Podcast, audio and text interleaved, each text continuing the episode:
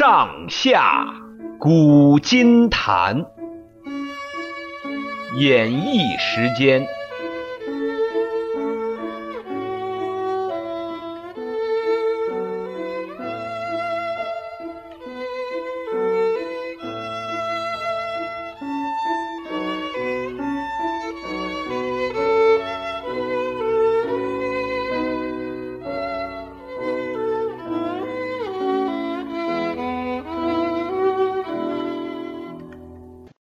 亲爱的听众朋友，大家好，我是演绎，欢迎各位收听《上下古今谈》。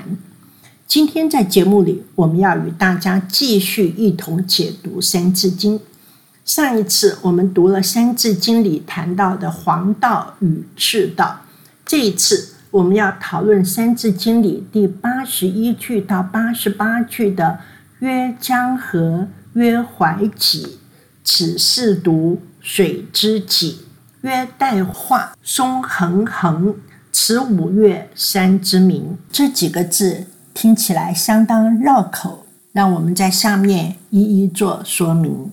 这一段谈的是中国的名山大川，前四句写的是河，后四句写的是山。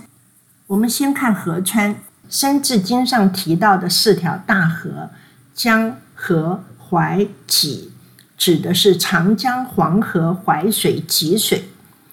关于我国江河的名称，有一个不成文的规则，叫做北河南江，就是说北方的大川呐、多半称河，像辽宁的辽河、安徽的淮河、陕西的渭河、山西的汾河；而南方的大川呢，多半称江，像江西的赣江、湖南的湘江。浙江的钱塘江、广东的珠江、福建的闽江等等。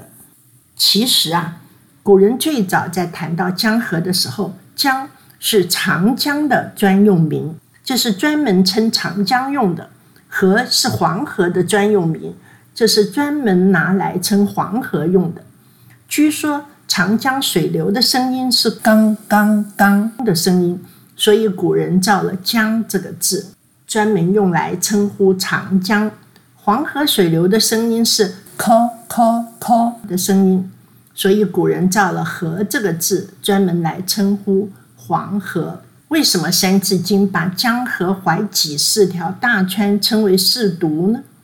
这个“渎”是三点水一个买卖的“卖”字。东汉有一本书叫《释名》，他说“渎”这个字啊，表示单独，因为江河淮济。这四条大川各有独自的出海口，所以就被称作四渎。四渎在明太祖的时候被封为神，东犊淮河被封为大淮之神，南犊长江是大江之神，西犊黄河是大河之神，北犊济水是大济之神。长江是中国的第一大河。宋朝词人李之仪。填过一阙《卜算子》：“我住长江头，君住长江尾。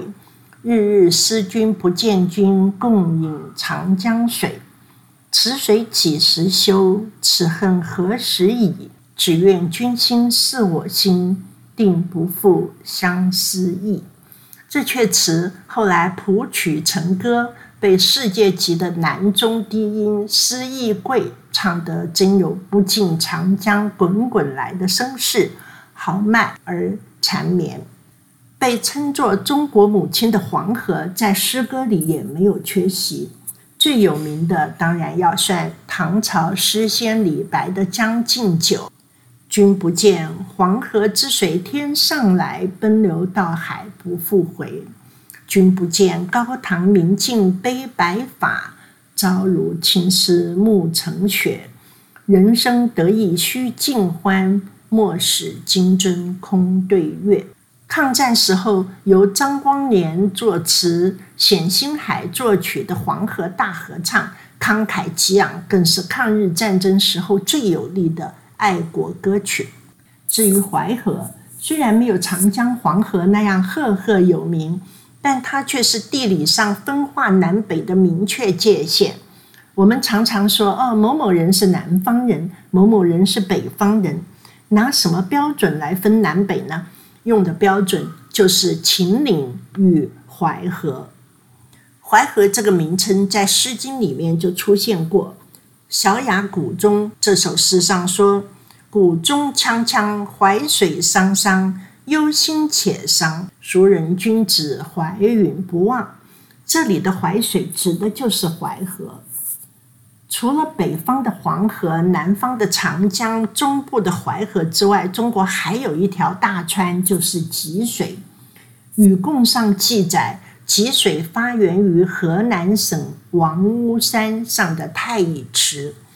这条河非常特别，它有三个特色：第一，济水常常潜入地下，又忽然冒出地面，显得神秘莫测，号称“三伏三现”，是行中最难以掌握的一条河。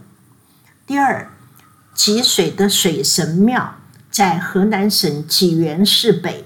占地的面积与建筑的规模都远比祭祀长江、黄河与淮水而盖的庙宇要大，号称天下第一水神庙。第三，其他的河流都有自己的河道，自顾自地奔流入海，但是济水却常常与黄河纠缠不清。《水经注》里就有王莽时济水入黄河不复出的记载，而黄河多次改道。又霸占了济水的河床入海。第四，唐朝诗人白居易写过这样的诗句：“积水澄而洁，河水混而黄，交流烈士毒，清浊不相伤。”看来积水与黄河之间还有如同晋水与渭水一样，清者自清，浊者自浊，泾渭分明的现象。积水因为与黄河纠缠不清，现在已经难见全貌。但是河南省的济源、山东省的济宁、济南、济阳这些城市，都因为在济河旁边而得名。只要把这些地名连成一串，还可以看出当年济水蜿蜒流转的身影。接下来，让我们看《三字经》里提到的五座大山。东岳泰山在山东，西岳华山在陕西，中岳嵩山在河南，北岳衡山在山西，南岳衡山在湖南。五岳之中，东岳泰山一向被看作五岳之首，连孔子都说过“登泰山而小天下”。从秦始皇开始，历代有七十二位皇帝到泰山举行过封禅大典。除了封禅泰山之外，古代皇帝有祭祀名山大川的这种礼仪。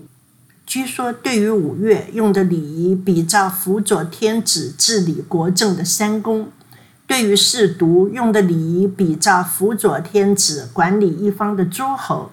可见古代帝王对山岳河流重视的程度。今天节目的时间又要到了，下一次我们要谈《三字经》里的。曰士农，曰工商，此四民国之良。期待下次与您空中再见。